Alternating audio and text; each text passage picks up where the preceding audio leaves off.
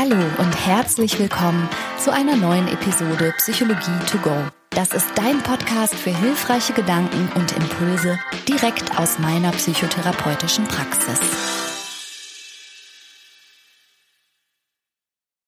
Halli, hallo, es ist schon wieder Sonntag. Ich glaube es ja kaum. Und heute habe ich mir mal wieder schwere Kost vorgenommen. Es geht nämlich um Kontaktabbrüche in Familien. Es geht darum, wie man sich fühlt, wenn ein Bruder, eine Schwester oder ein Kind plötzlich den Kontakt abbricht und einfach nicht mehr mit einem sprechen möchte. Es geht aber auch darum, wenn man als Kind, als Bruder oder als Schwester an den Punkt kommt zu sagen, ich kann nicht mehr, ich will nicht mehr und ich brauche das auch nicht mehr und mit denen will ich nichts mehr zu tun haben.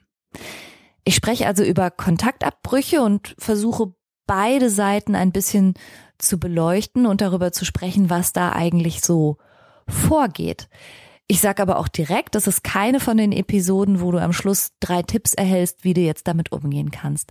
Denn so viel steht fest, jede Familiengeschichte ist so individuell und es sind auch oft so viele Menschen und ganze Systeme daran beteiligt, dass es da einfach nicht einfach ist. Also sei bitte darauf gefasst, dass dich diese Episode möglicherweise eher nachdenklich stimmt und vielleicht sogar mehr Fragen aufwirft, als Antworten bereithält, aber ich hoffe, dass du trotzdem was für dich rausziehen kannst. Und ich widme speziell diese Episode all meinen Patientinnen und Patienten, die mir in den letzten zehn Jahren ihre Geschichte anvertraut haben, die ich begleiten durfte auf ihrem Weg, die mir tiefe Einblicke gegeben haben in ihre Familien und die Dynamik, die sich da so abspielt. Ja, danke euch allen. Das ist jetzt für euch und für dich als Hörerin oder Hörer. Denn ich könnte mir gut vorstellen, dass auch in deiner Familie das ein Thema sein könnte.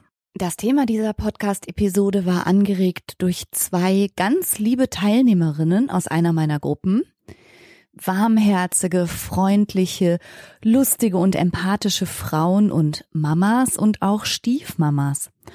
Und beiden ist es so gegangen, dass sie einen ganz tollen und warmherzigen und innigen Kontakt haben zu ihren Kindern und Stiefkindern, aber jeweils ein leibliches Kind im Erwachsenenalter dann den Kontakt zu ihnen abgebrochen hat. Und es gab zwar, sagen wir mal, kleinere Anlässe, Streitigkeiten und Dispute, die vorangegangen war, aber nichts, was jetzt meinen Patientinnen so recht erklären könnte, warum ist seither unser Kontakt wirklich so abgerissen.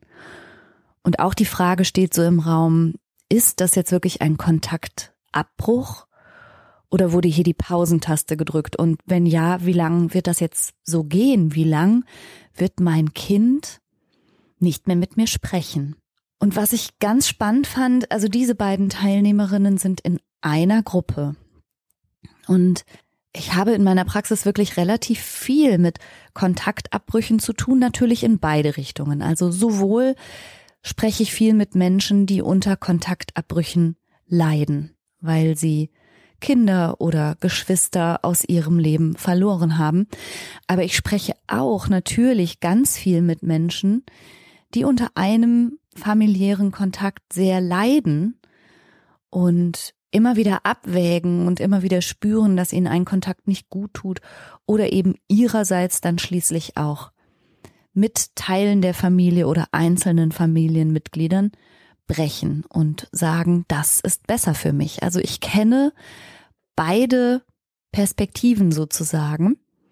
Und in der heutigen Podcast-Episode möchte ich mal versuchen, eben beide Perspektiven zusammenzubringen. Sowohl die Perspektive derjenigen, die sich entscheiden, sich aus familiären Kontakten zu lösen, als auch die Perspektive derjenigen, die dann darunter leiden oder mit ganz vielen Fragezeichen im Kopf zurückbleiben. Und als erstes habe ich mich mal dran gemacht, herauszufinden, wie häufig solche Kontaktabbrüche zwischen Familienmitgliedern eigentlich sind. Und das war total spannend, weil ich in einem Zeitungsartikel gelesen habe, ja, das sei eben schwierig und die Datenlage sei un eindeutig, aber man schätze so 100.000 betroffene Familien in Deutschland, wo ich dachte, äh, was? Wir haben 83 Millionen Einwohner, mehr als 83 Millionen Einwohner in Deutschland. Wenn da wirklich nur 100.000 betroffen wäre, dann wäre ja nur jeder 830. von einem Kontaktabbruch betroffen. Das kann auf gar keinen Fall sein.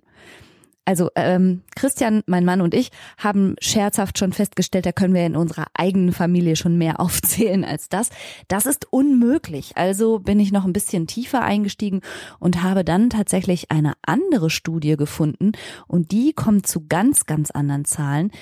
Und zwar lese ich hier in einer Studie von Notably und Gilligan aus dem Jahr 2015, dass eine von zehn Müttern im Alter zwischen 65 und 75, also es sind Mütter von erwachsenen Kindern, also eine von zehn berichtet, dass sie sich von mindestens einem ihrer Kinder entfremdet hat. Jetzt muss man natürlich ein bisschen vorsichtig sein. Der englische Begriff estranged meint auch entfremdet, aber nicht unbedingt im Sinne von vollständigem Kontaktabbruch. Aber dennoch, du merkst die Spanne, also zwischen eine von zehn Müttern ist von ihren erwachsenen Kindern entfremdet und jeder 830. hat einen Kontaktabbruch. Hm, Irgendwo in der Mitte wird die Wahrheit liegen.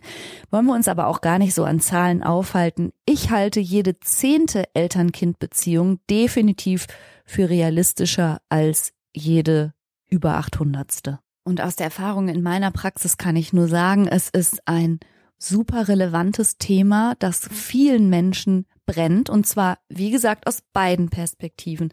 Es ist ein total relevantes Thema, wenn du das Gefühl hast, deine eigene Familie tut dir nicht gut oder die hat dir gar nichts zu geben und du willst einfach keinen Kontakt mehr. Und genauso brennend ist es natürlich, wenn du derjenige bist, dem gegenüber der Kontaktabbruch passiert und jemand signalisiert dir dadurch mehr als deutlich, mit dir möchte ich nichts mehr zu tun haben. Und beides ist total schmerzhaft, kommt total häufig vor und ist total unerforscht, zumindest nach allem, was ich jetzt so finden konnte bei meiner Recherche. Bevor ich jetzt aber so in diese beiden Blickrichtungen schaue, möchte ich mal festhalten, dass mein Eindruck ist, dass Kontaktabbrüche, wenn sie passieren, zwischen Geschwistern oder auch zwischen Eltern und Kindern eigentlich häufig eine ganze Familienangelegenheit sind oder einen Riss insofern durch ein ganzes großes Familiensystem machen, weil manchmal der Kontaktabbruch einzelnen Personen gilt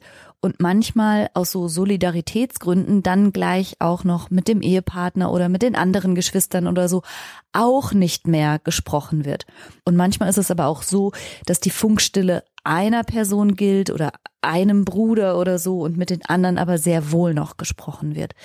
Wie auch immer, irgendwie ist es eine komplizierte Sache für alle daran beteiligten Familienmitglieder und macht auch sowas wie Familienzusammenkünfte oder Geburtstage, Hochzeiten und Weihnachtsfeiern immer zu so einem eher komplexen Geschehen. Es sei denn, eine Person hat sich selbst vollständig von allen anderen isoliert. Und auch dann ist es so, als würde diese Person häufig, tja, dann doch den Mittelpunkt des Geschehens darstellen, gerade weil sie so offenkundig und schmerzhaft manchmal nicht da ist. Was könnten Gründe sein, warum Menschen den Kontakt zu Familienangehörigen entweder wirklich aktiv abbrechen oder auch bewusst, naja, einschlafen lassen und irgendwann ganz aus dem Kontakt raustreten. Das muss nicht immer der ganz große Konflikt gewesen sein.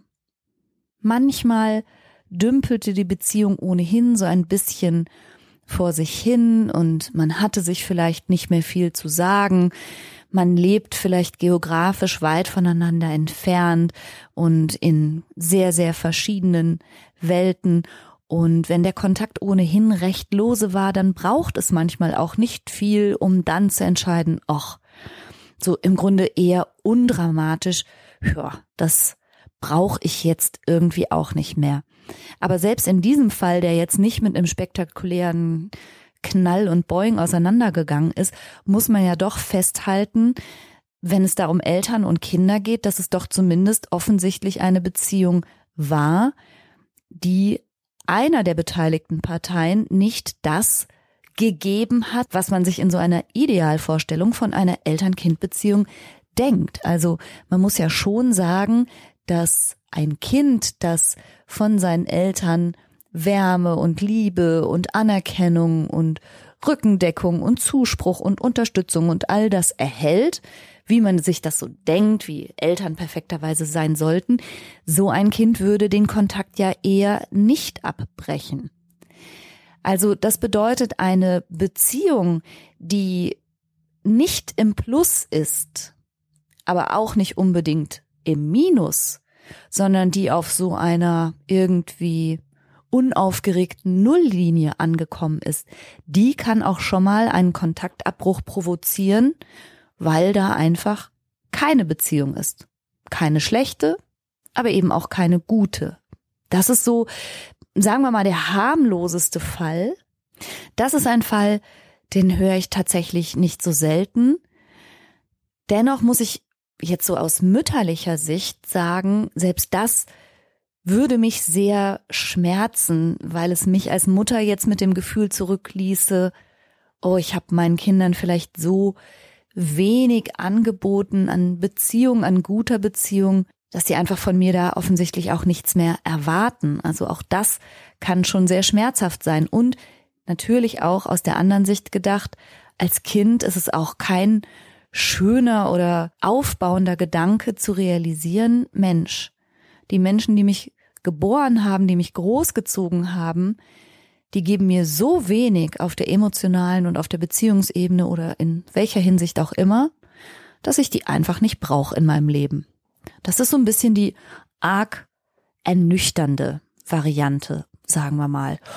Und da setzt dann der Schlussstrich vielleicht einen Haken hinter eine ohnehin nicht ganz so zugewandte, liebevolle Geschichte. Und dann gibt es aber auch die Kontaktabbrüche, die ganz anders und viel, viel dramatischer laufen und wo auch die betroffenen Personen teilweise jahrelang innerliche Qual gelitten haben und eine kleine Verletzung nach der anderen eingesteckt haben, bis der innere Tumult so groß wurde, dass es manchmal wie in einer Art Ausbruch in einem letzten impulshaften Affekt dazu kommt, dass sie dann sagen, so, und jetzt reicht's.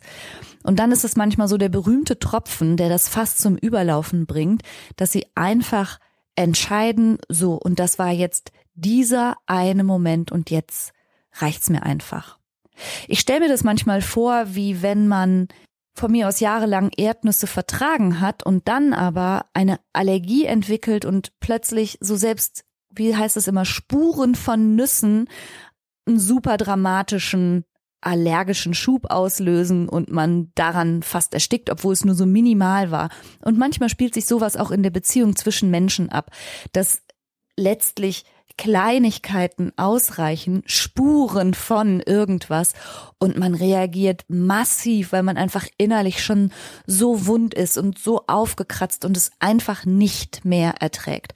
Und das ist tatsächlich etwas, was ich auch häufiger beobachte, dass familiäre Beziehungen eben ganz entgegen dem Ideal, das wir alle so im Kopf haben, doch geprägt sind von viel Entwertung oder viel zu hohen Erwartungen und dann eben Enttäuschungen, die logischerweise passieren. Manchmal besteht ein hoher Rechtfertigungsdruck, warum man tut, was man tut oder nicht tut, was man eben nicht tut, warum man so lebt und nicht anders, warum man den Partner hat und nicht die Partnerin und warum man das arbeitet und warum man die Kleidung trägt und warum man das wiegt und das isst und so weiter. In vielen Familien ist es eher so, der stete Tropfen, der den Stein höhlt und gar nicht so sehr etwas, was von außen betrachtet super dramatisch wäre. Aber über die Dauer der Zeit ist es einfach unfassbar zermürbend, wenn man in einem Familienkontext unterwegs ist, der einem immer irgendetwas aufzwingt und abbringt. Manchmal ist es auch so, dass die Herkunftsfamilie oder auch die Geschwister völlig andere Werte teilen als man selbst. dass es einfach nicht gut zusammengeht. Und besonders deutlich wird es dann auch, wenn diese Werte sich zum Beispiel auch auf religiöse Ansichten beziehen. Wenn die Herkunftsfamilie von mir aus sehr gläubig ist, in welcher Art und Weise auch immer und dadurch bestimmte Werte, bestimmte Lebensstile und Ziele propagiert, die man selbst vielleicht einfach überhaupt nicht mehr mitgehen kann und dann auch merkt, dass das innerhalb der Familie für, für Ärger oder Frustration sorgt oder dass man unter Druck gesetzt wird oder halt auch tatsächlich schlimmstenfalls in eine Schablone gepresst werden soll, die gar nicht passt. Und das sind dann häufig auch Anlässe zu sagen, das kann ich nicht mehr mittragen. Und da es hier offensichtlich keine Kompromisse gibt und auch keine Toleranz, muss ich gehen. Und schlimmstenfalls passieren Kontaktabbrüche natürlich dann, wenn sogar körperliche Gewalt oder Unterdrückung im Spiel ist und dann passiert der Kontaktabbruch, weil man sich schlicht und einfach schützt, weil man seine Unversehrtheit und seine Gesundheit einfach dann zur Priorität machen muss und das dann mit einschließt, dass man dann keinen Kontakt mehr haben kann. So gesehen kann die Flucht aus der Herkunftsfamilie eine völlig gesunde Reaktion sein auf ein völlig krankes und ungesundes Umfeld. Also das muss ich auch klar sagen. Das gibt's. Und auch solche Prozesse gehen nicht schnell und das machen Leute nicht leichtfertig, sondern selbst wenn die Umstände auch von außen betrachtet katastrophal sind und selbst wenn Außenstehende schon lange sagen, was lässt du dir da gefallen oder warum machst du das mit, tun sich die allerwenigsten Menschen leicht damit, ihre Herkunftsfamilie hinter sich zu lassen und wirklich die Brücken hinter sich abzureißen. Die meisten Menschen fühlen, egal wie katastrophal die Bindung ist, eben dennoch Bindung an die Menschen, mit denen sie groß geworden sind oder bei denen sie groß geworden sind. Und selbst unter ganz, ganz schwierigen Umständen ist das manchmal eine ganz, ganz harte und langwierige Nummer. Und ja, ich bin oft diejenige, die das quasi aus professioneller Sicht begleitet. Und ich sage oft begleitet, weil das nichts ist, wo ich zu oder abrate oder wo ich in irgendeiner Weise aktiv eingreife, sondern im Grunde die Leute darin unterstütze, ihre eigene Entscheidung zu treffen. Auch wenn ich sagen muss, dass das manchmal aus meiner Sicht viel länger dauert, als ich mir für die Betroffenen wünschen würde, wenn es so ganz arg ist. Und insbesondere, wenn der Kontaktabbruch im Grunde einer Person gilt, die man vielleicht als Aggressor erlebt oder die einem besonders schadet und man gleichzeitig ahnt, ja, aber ich kann den Kontakt nicht nur zu dieser Person abbrechen, sondern wenn ich jetzt gehe, dann sehe ich die alle nie wieder. Dann ist das unfassbar schwer. Und Menschen gehen sehr, sehr weit da drin, ja, viel in Kauf zu nehmen und auch viel Schaden in Kauf zu nehmen, bevor sie diesen Schritt dann letztlich gehen. Nach meiner Beobachtung ist es so, dass Kontaktabbrüche dann wahrscheinlicher werden, je älter Menschen werden. Und das ist ja logisch, also Kinder sind in der Regel ja darauf angewiesen, im Elternhaus zu bleiben, selbst wenn sie die Qualität der Beziehung schon ziemlich schlecht finden oder es ihnen gar nicht gut geht. Die wenigsten Kinder marschieren ja von sich aus zum Jugendamt und sagen, bitte hol mich hier raus, obwohl es das auch gibt. Das muss man ganz klar sagen und das ist ein, ein wirklicher Hilferuf, wenn Kinder schon spüren, das geht mir hier so schlecht, ich muss hier raus. Aber in der Regel sind sie schlicht und einfach dazu nicht in der Lage, sondern man muss ja schon ein gewisses Alter erreicht haben, um überhaupt so autark sein zu dürfen, allein schon vom Gesetz her, um zu sagen, so, ich gehe. Und dann gibt's noch ein paar Umstände, die, sagen wir mal, Kontaktabbrüche begünstigen. Manchmal ist es so, dass wenn man dann selbst eine, eine stabile Partnerschaft hat, eine Bindung gefunden hat, jemanden, an den man sich anlehnen kann, jemanden, der vielleicht ein bisschen auch das Zuhause für einen ist, wo man sich auch mal anlehnen kann und der quasi die Bindungsbedürfnisse befriedigt, dann schafft man das schon mal leichter, sich aus diesen unguten Kontakten auch zu lösen. Und oft scheinen dann so Kontaktabbrüche in der Familie zu passieren an so typischen Schwellensituationen. Wenn zum Beispiel die Mutter sich nach einer langjährigen Ehe scheiden lässt und dann einen neuen Partner oder eine neue Partnerin findet und das ist so eine Schwellensituation, wo in der Gesamtfamilie als System so viel im Umbruch ist, dass dann manchmal zum Beispiel der Kontakt zum leiblichen Vater abgebrochen wird, aber dafür der Kontakt zur Mutter und dem neuen Partner oder der neuen Partnerin dafür umso enger.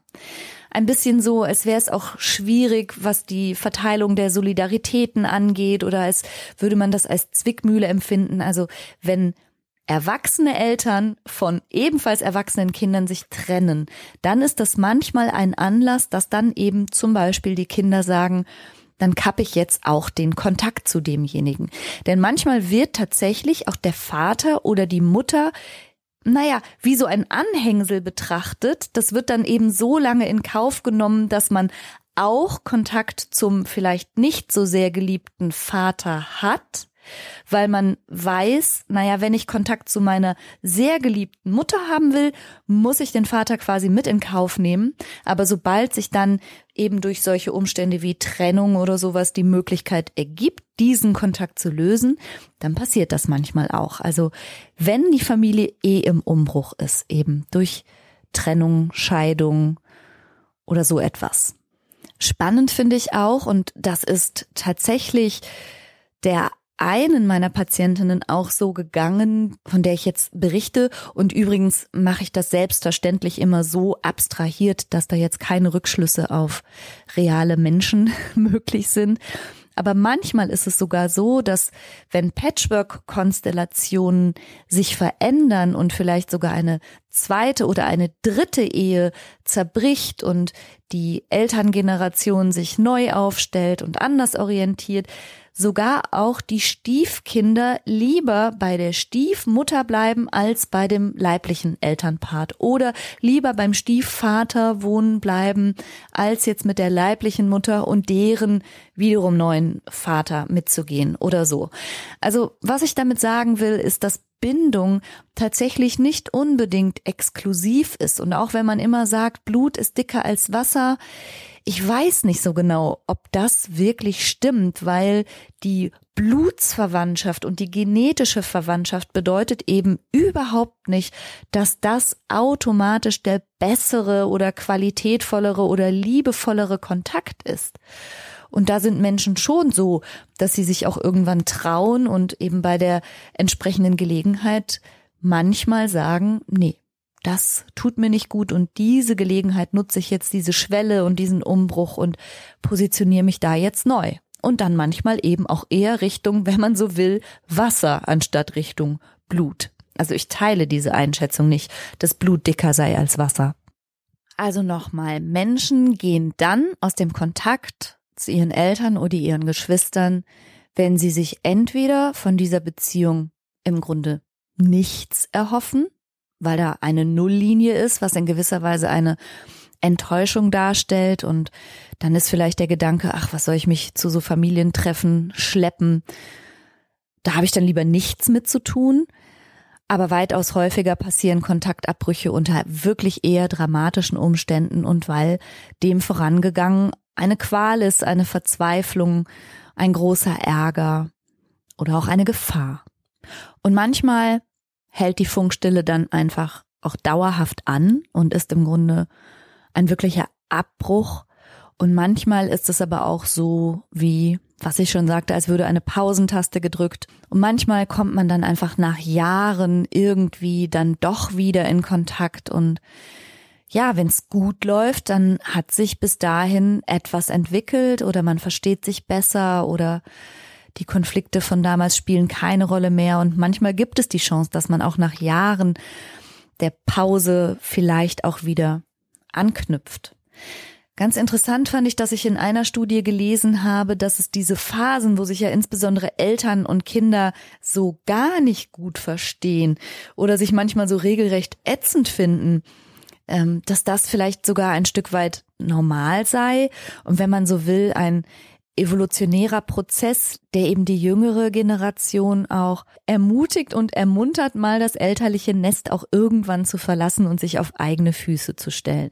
Also um ein erwachsener, autarker, eigenständiger Mensch zu werden, braucht man ja nun mal auch die Abnabelung von Elternhaus und manchmal ist es vielleicht auch so, dass man das mit einem harten Cut irgendwie gefühlt machen muss, Gerade dann, wenn ansonsten die Bindung vielleicht sehr eng mit so einer Tendenz zur Übergriffigkeit war. Also das heißt, wenn vielleicht die Eltern mit so einer wahren Affenliebe an einem hängen, aber man dadurch das Gefühl hat, man kann gar nicht richtig erwachsen werden, man kann keine eigenständigen Entscheidungen treffen.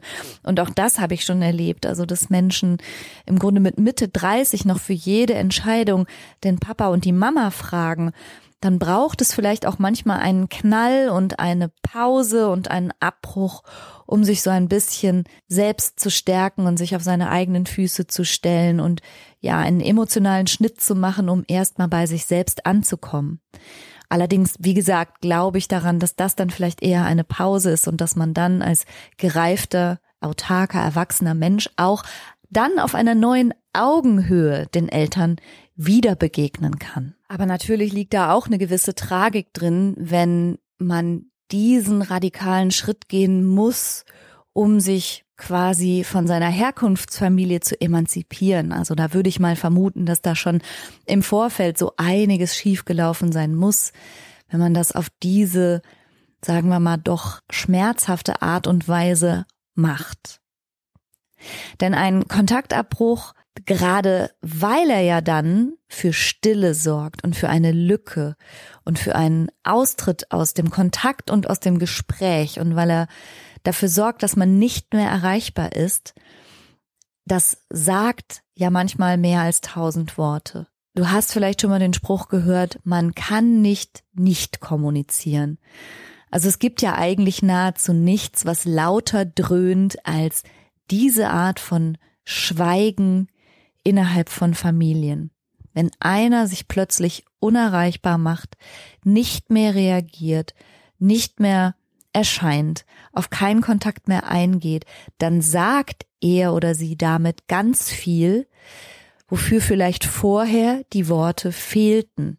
Aber das ist natürlich ein Zeichen dafür, dass da eben, ja, lange vorher schon etwas in der Kommunikation, im Miteinander und in der Interaktion möglicherweise schiefgelaufen sein muss, wenn Worte nicht funktionieren, so dass man auf diese radikale Art von Schweigen zurückgreifen muss.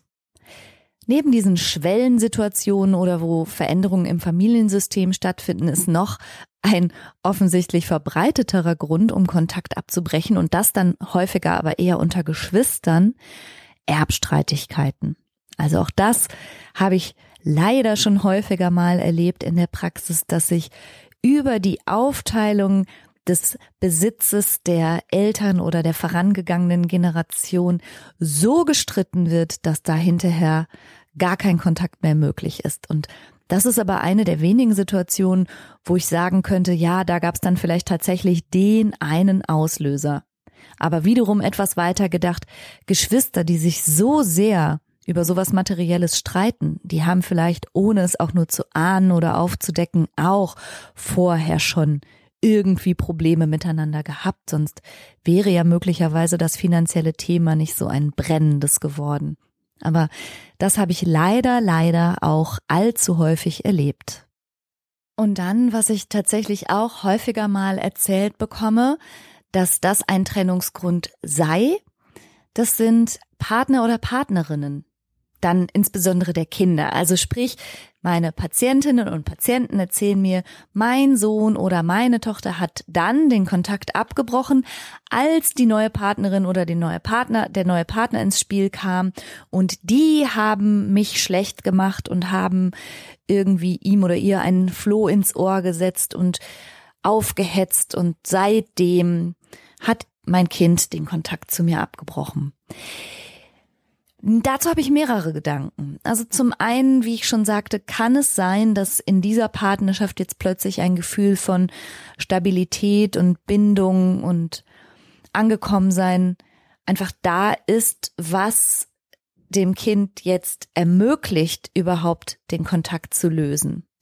Und manchmal ist es so, dass jemand in einer Beziehung ankommt, in einer Art und Weise sich vielleicht auch familiär aufgenommen fühlt, denn an jedem Partner hängt ja meist auch noch wieder eine ganze neue Familie dran sozusagen. Und dass da das Gefühl so, so sicher und warm und gut ist, dass man sich traut, sich aus vielleicht nicht ganz so guten Bindungen zu lösen. Und was außerdem passieren kann, und das ist eben häufig der Eindruck von denen, die quasi verlassen wurden. Also was passieren kann, ist, dass durch intensive Gespräche und gerade am Beginn einer Beziehung, wenn man sich kennenlernt und miteinander über seine Biografie spricht und wie man so groß geworden ist und über das Elternhaus und dann vergleicht man das und erzählt sich so aus seiner Kindheit. Und das sind manchmal ganz intensive Gespräche, in denen aber auch ein Schlaglicht geworfen wird auf die eigene Vergangenheit.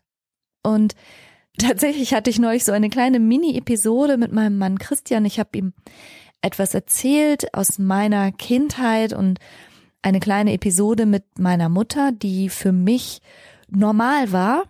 Also das war einfach für mich eine Alltagssituation. Ich habe sie auch nicht speziell erzählt, sondern wirklich eher beiläufig. Und er hat aus meiner Sicht etwas sonderbar reagiert und hat gesagt, was hat deine Mutter da gemacht und wie hat sie sich verhalten und was hat sie gesagt? Und er fand's krass. Also jetzt nur, um das mal nicht so so jetzt hier äh, im Raum stehen zu lassen. Tatsächlich ging es nur darum, dass meine Mutter als Finnin, die sie war, äh, einfach dachte, wer laufen kann, kann auch Schlittschuh fahren. Und dann hat sie mir meine Schlittschuhe umgeschnallt. Die waren Größe 23 und hat mich aufs Eis gestellt und hat gesagt, ja, so, fahr. Und sie ist gefahren. Sie hat mich also jetzt nicht speziell festgehalten oder mit so einem Rutschzwerg mit mir jetzt geübt, wie ich mich auf dem Eis bewege oder so, sondern sie hat gesagt, naja, wirst schon zurechtkommen. Und wenn du hinfällst, fällst du halt hin, dann stehst du eben wieder auf. Für mich normal, auch irgendwie okay. Aber die Reaktion meines Mannes, ähm, dessen Meinung mir alles bedeutet, dem ich vertraue und den ich für einen klugen Mann halte. Wenn er jetzt also sagt, dieses Verhalten deiner Mutter finde ich krass und auf mich wirkt das herzlos und kalt, dann erfährt also meine eigene Biografie und auch das Verhalten meiner Mutter vielleicht eine gewisse Nachkorrektur eine Neubewertung. Und das ist das, was häufiger mal passiert und auch tatsächlich passiert, wenn Partner ins Leben treten, weil sie eben andere Perspektiven reinbringen, weil sie einen anderen Erfahrungsschatz haben, Dinge ganz anders interpretieren und bewerten. Und so kann das kommen, dass man einfach alles Mögliche im eigenen Leben nochmal rückblickend hinterfragt und ganz anders bewertet, als man es damals in der realen Situation vielleicht getan hat. Das hat jetzt nicht im Nachhinein bei mir dazu geführt, dass ich meine Mutter jetzt für eine eiskalte Rabenmutter halten würde. Das sollte jetzt nur illustrieren, wie sowas passieren kann. Und das ist eigentlich auch ein normaler Prozess und das passiert eigentlich auch allen Menschen, dass wir über die Dauer der Zeit mit einem Zugewinn an Erfahrung und Lebensalter und auch selbst Eltern zu werden, irgendwann Dinge im Rückblick mal so und dann wieder ganz anders bewerten.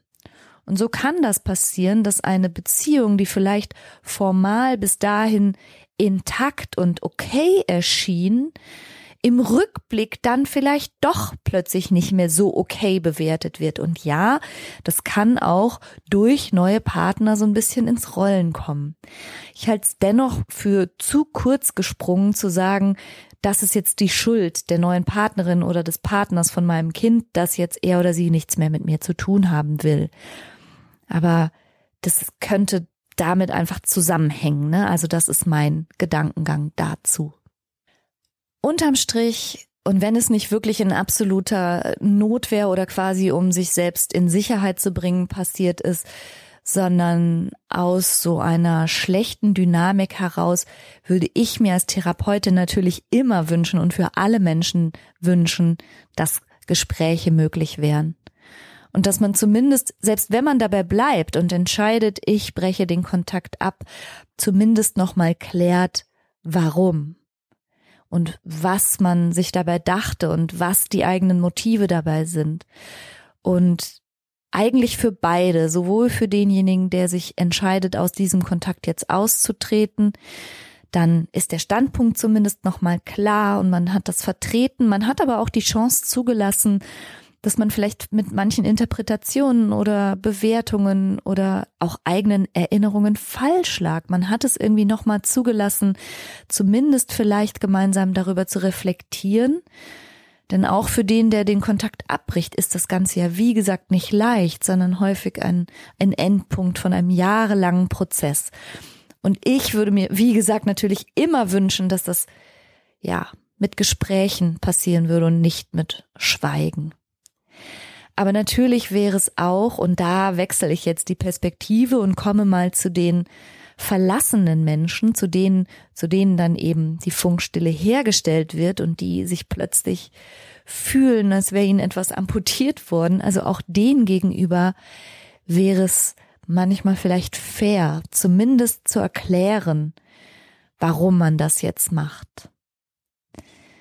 Denn aus der Perspektive jetzt eben dieser Person ist der Kontaktabbruch häufig ganz schmerzhaft und ebenfalls verletzend. Da bleibt ein großer Verlust und viele vermissen dann auch denjenigen, insbesondere wenn es das eigene Kind ist, ganz arg. Das fühlt sich manchmal vielleicht ein bisschen vergleichbar an wie Liebeskummer. Also es kann richtig, richtig schmerzhaft sein und es kann auch etwas sein, über das man viele, viele Jahre oder Jahrzehnte einfach nicht hinwegkommt.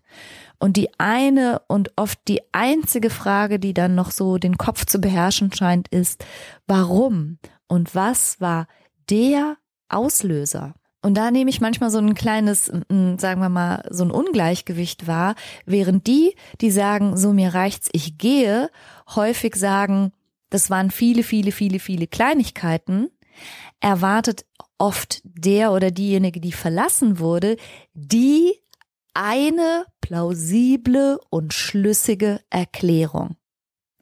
Und die gibt es einfach oft genug gar nicht. Und dann zermartern diejenigen sich das Gehirn und denken sich, ja, was war denn jetzt der Auslöser oder was konkret habe ich falsch gemacht und schaffen es einfach nicht, den Finger drauf zu legen und bleiben daher häufig auch so verzweifelt und ratlos zurück, weil ihnen partout nicht die eine Situation einfällt und der Grund ist, oft gab es die eine Situation halt einfach auch nicht. Und manchmal muss man da den Horizont so ein bisschen breiter machen und auch eben viel mehr gucken, wie war denn so im Allgemeinen unser Miteinander. Und da gehört ganz, ganz viel Kraft dazu, auch über sich selbst zu reflektieren. Wie war ich denn? War ich zu fordernd oder habe ich Gleichgültigkeit ausgestrahlt oder Desinteresse oder habe ich vielleicht tatsächlich immer nur gemeckert oder habe ich ein Verhältnis auf Augenhöhe vielleicht nicht zugelassen, sondern habe dieses Kind, obwohl es längst selbst erwachsen ist, eigene Beziehungen führt und vielleicht schon selbst Kinder hat, habe ich dieses mein Kind auch in so einer eher untergeordneten Kindposition weiter verortet? Habe ich weiterhin von oben herab und belehrend mit meinem Kind gesprochen? Habe ich Grenzen nicht respektiert? Habe ich Wünsche nicht akzeptiert? Was ist denn da gewesen? Und das erfordert außerordentlich viel Mut, sich diesen Themen ernsthaft und ehrlich zu widmen, aber umso hilfreicher wäre es halt, wenn derjenige, der geht, zumindest diese Hinweise hinterlassen hätte ganz klar ist, und das kann ich aus der Praxis bestätigen, aus vielen, vielen Jahren und vielen, vielen Gesprächen mit vielen, vielen Menschen, die irgendeinen Kontaktabbruch in beide Seiten zu verwinden hatten. Es gibt immer verschiedene Wahrheiten. Und die eigene Erinnerung an Ereignisse ist auch immer ein bisschen getuned und bearbeitet und modelliert und aufgehübscht. Und die meisten Menschen drehen sich ihre eigene Wahrheit auch ein bisschen so, dass sie besser zu Pass kommt und nicht selten habe ich Mamas und Papas bei mir sitzen, die sagen, ich habe doch immer alles gemacht und das mag formal stimmen, aber dennoch ist ja offenkundig irgendwas Wichtiges auch übersehen worden. Und was die Situation aber definitiv zu verschlimmern scheint, und das ist jedenfalls so meine Wahrnehmung aus der Praxis, ist, wenn man dann immer wieder versucht, Kontakt herzustellen, aber das mit so einem vorwurfsvollen oder anklagenden Tonfall, so nach dem Motto, wie undankbar bist du denn oder was erlaubst du dir denn oder mit so Versuchen, die eigene Wahrheit wiederum selbst rückwirkend noch dem anderen hinterher aufzudrücken und dem eigenen Kind zu sagen, dass es jetzt aber Unrecht hat, den Kontakt abzubrechen. Das treibt denjenigen ja häufig nur noch weiter fort. Also ich glaube tatsächlich die einzige Chance, dass es so kommt, dass es eher eine Pausentaste gedrückt war und eben keine absolute Stopptaste ist, dass man sich gesprächsbereit zeigt, dass man die Wahrheit des anderen auch schafft anzuerkennen.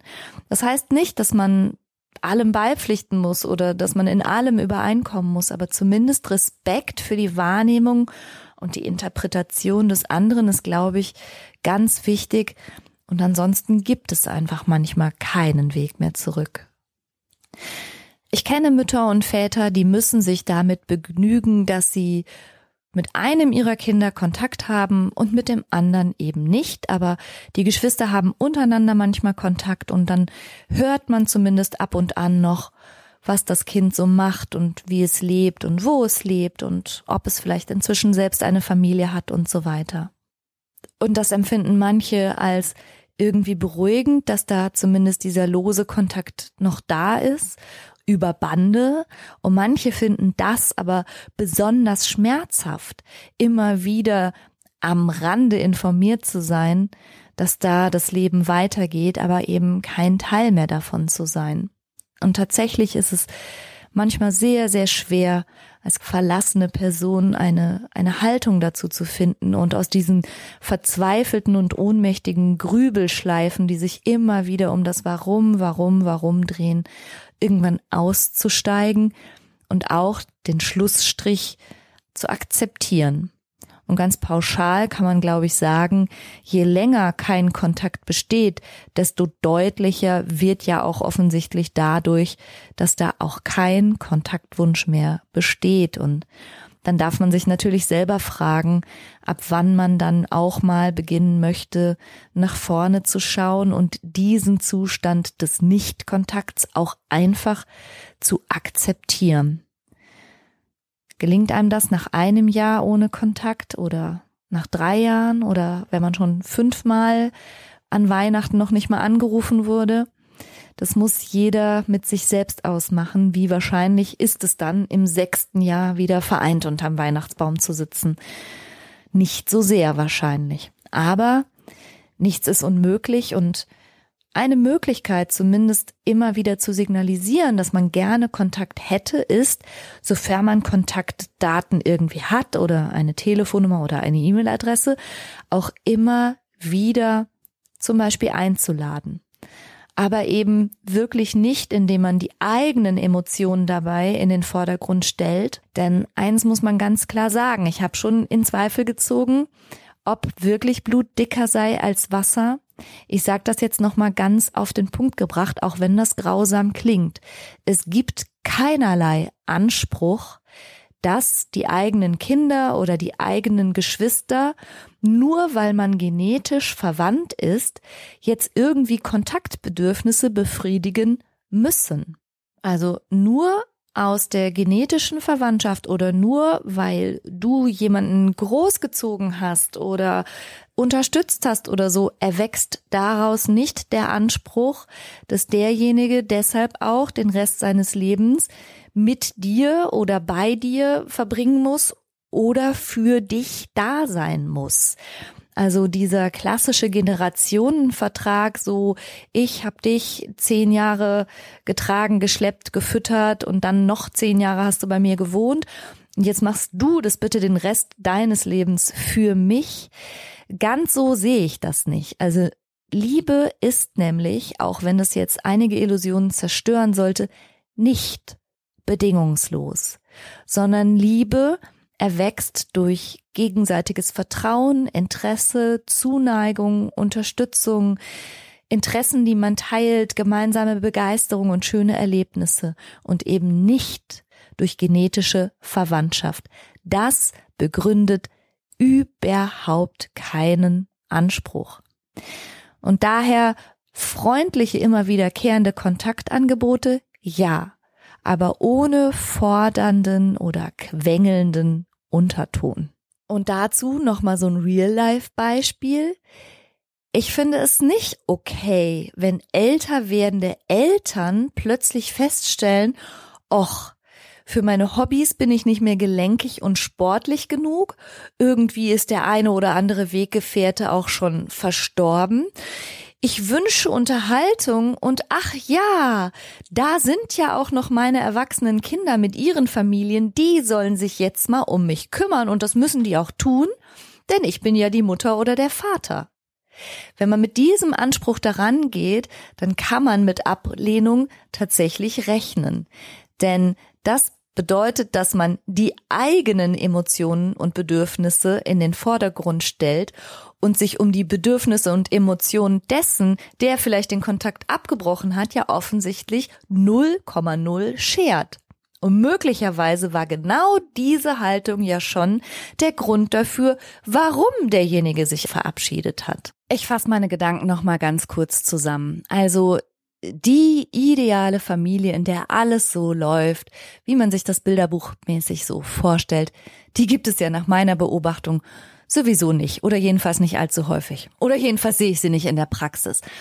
In Familien sind Kontakte mal enger und mal loser, aber wenn es zu einem wirklichen Kontaktabbruch kommt, dann ist es schwer für alle beteiligten Parteien, sowohl für denjenigen, der den Schlussstrich zieht und die Funkstille einleitet, als auch für denjenigen oder diejenigen, die dann damit umgehen müssen. Häufig passiert das an sogenannten Schwellensituationen, das heißt, wenn im Familiengefüge sich ohnehin gerade etwas verändert und besonders schmerzhaft wird von Seiten der Verlassenen quasi erlebt, dass sie einfach keinen Haken dahinter machen können und dass das wie so ein loses, ausgefranstes Ende von so einem Wollfaden da immer hängt und es ist völlig unklar, wie das passiert ist. Ein Weg zurück gibt es nach meinem Dafürhalten nur mit ganz viel Respekt, ganz viel aufrichtigem Interesse an der anderen Person, an ihrer Position und an ihren Motiven. Und dann gibt es manchmal wieder einen Weg zurück in eine gemeinsame Beziehung, die dann vielleicht auch gesünder und stabiler dastehen mag. Kontaktabbruch in Familien ist offensichtlich ein Tabuthema. Bei mir in der Praxis wird es besprochen, aber offensichtlich findet sich das in der Forschung noch gar nicht so richtig als wirklich relevantes Familienthema wieder.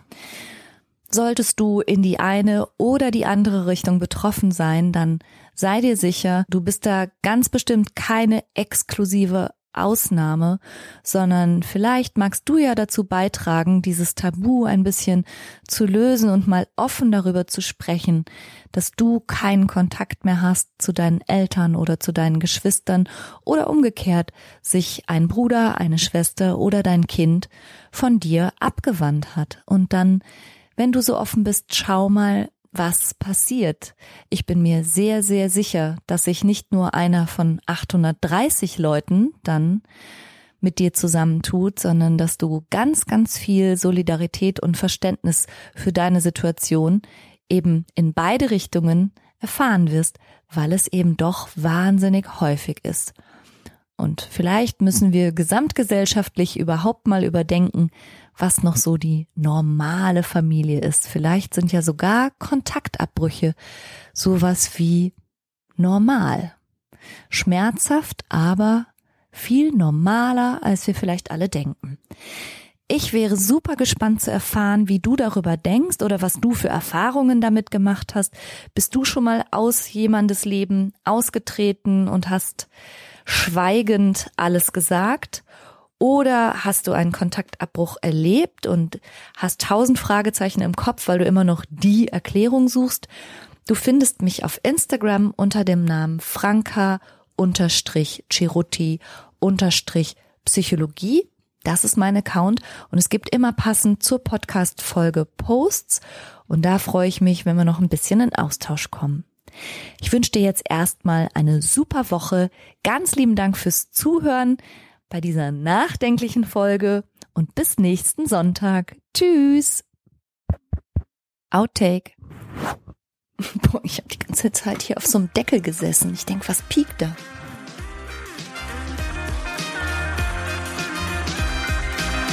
Das war's für heute. Ich hoffe, du konntest eine Menge frischer Gedanken für dich mitnehmen. Mehr davon gibt's auch auf meiner Seite www.franca-ceruti.de